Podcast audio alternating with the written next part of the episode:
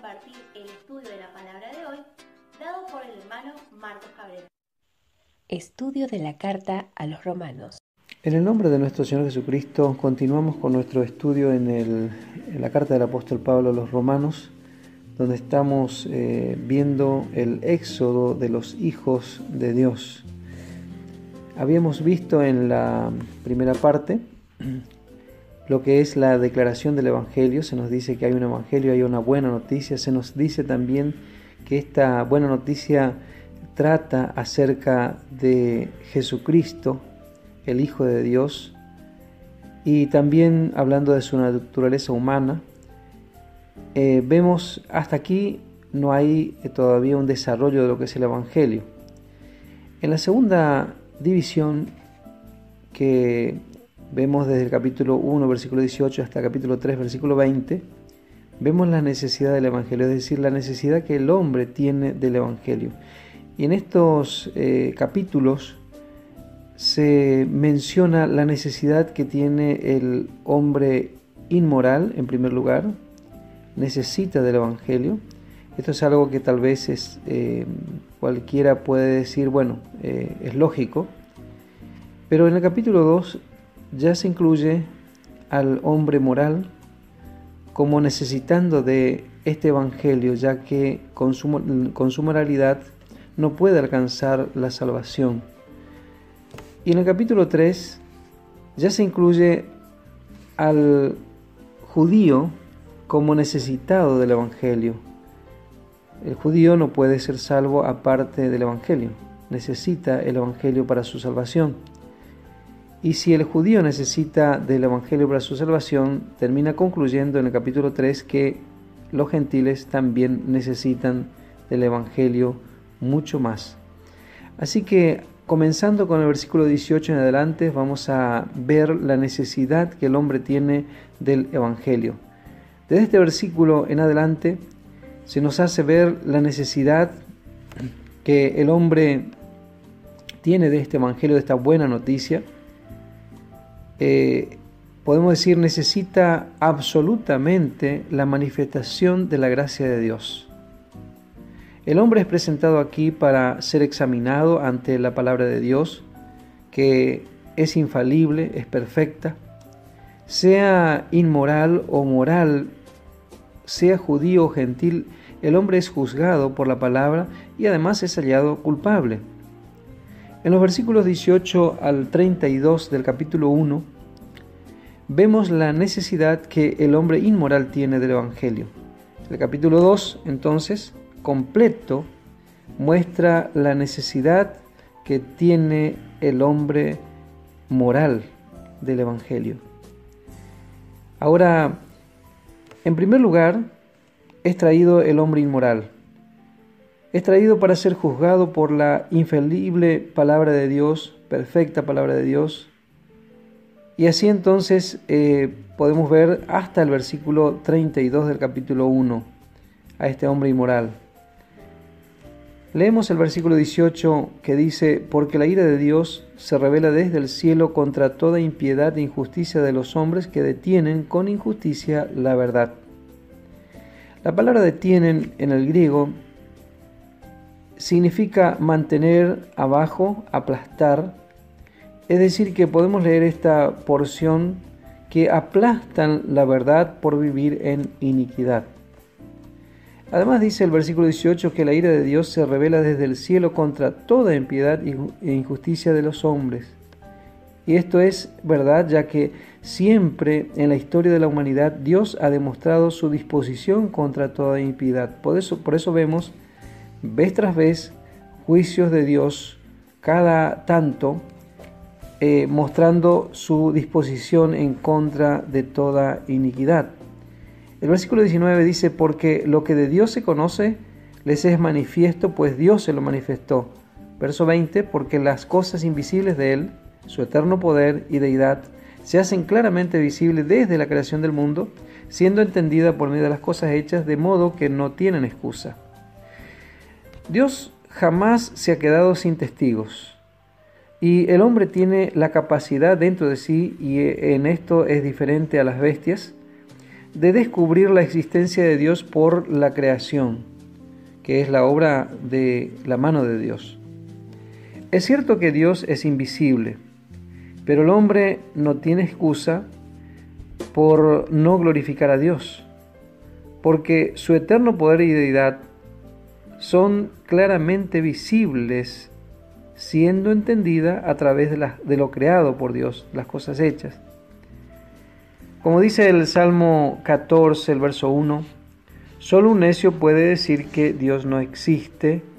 Por eso podemos ver por el versículo 20 que no hay excusa válida por no glorificar a Dios de modo que no tienen excusa, dice el versículo 20. Y el verso 21 dice, pues habiendo conocido a Dios, no le glorificaron como a Dios, ni le dieron gracias, sino que se envanecieron en su razonamiento y su necio corazón fue entenebrecido. Esto es algo realmente simple de ser agradecido a un Dios que constantemente está mandando la lluvia, mandando el sol, eh, todo lo que nosotros necesitamos, pero dice, no le glorificaron como a Dios, ni le dieron gracias, sino que se envanecieron en su razonamiento. El hombre eh, razona mucho para simplemente excluir a Dios de su pensamiento, de su razonamiento, de su entorno.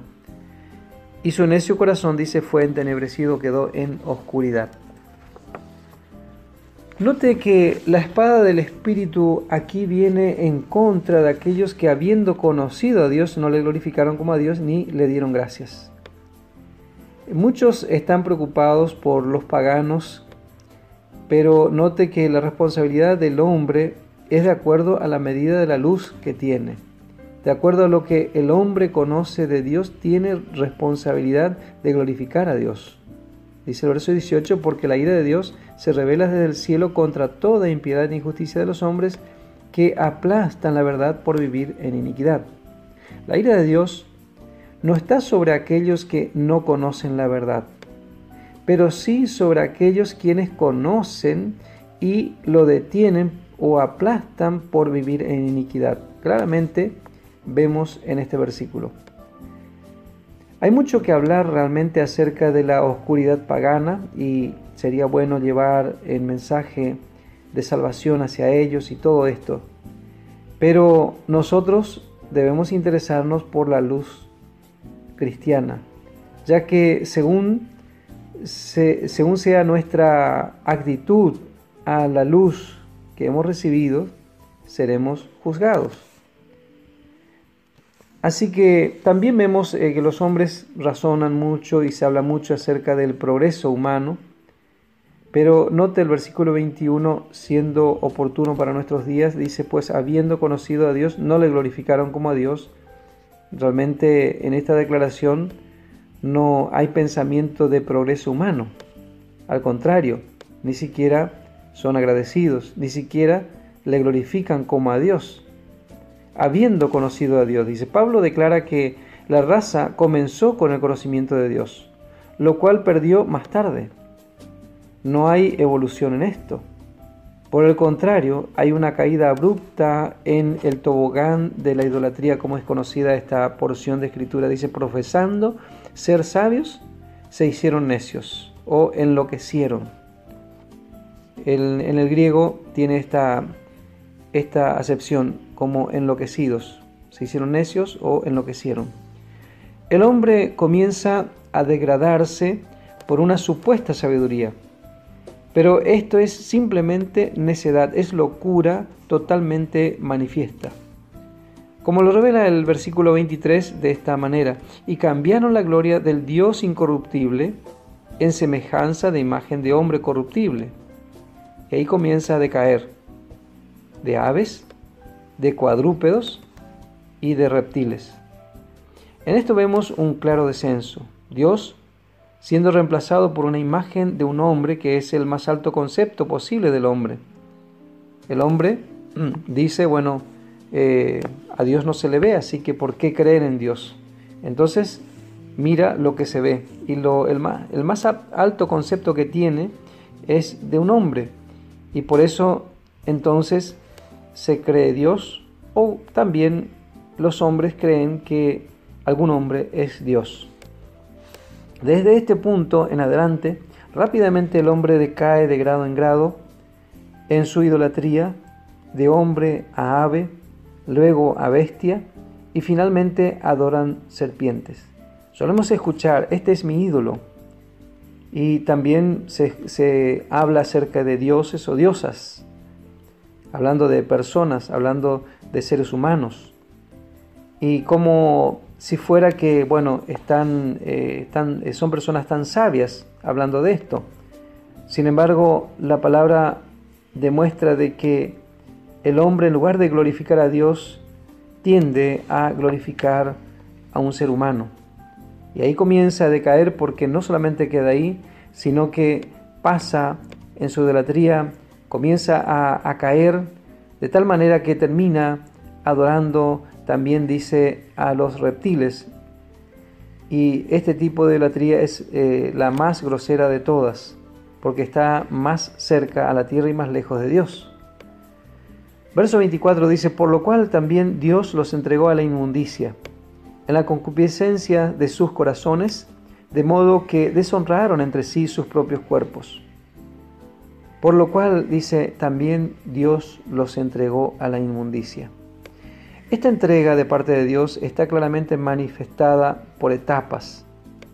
La triste consecuencia por no glorificar a Dios vemos a partir del versículo 24. Tres veces se dice que Dios los entregó. Versículo 24, versículo 26 y versículo 28.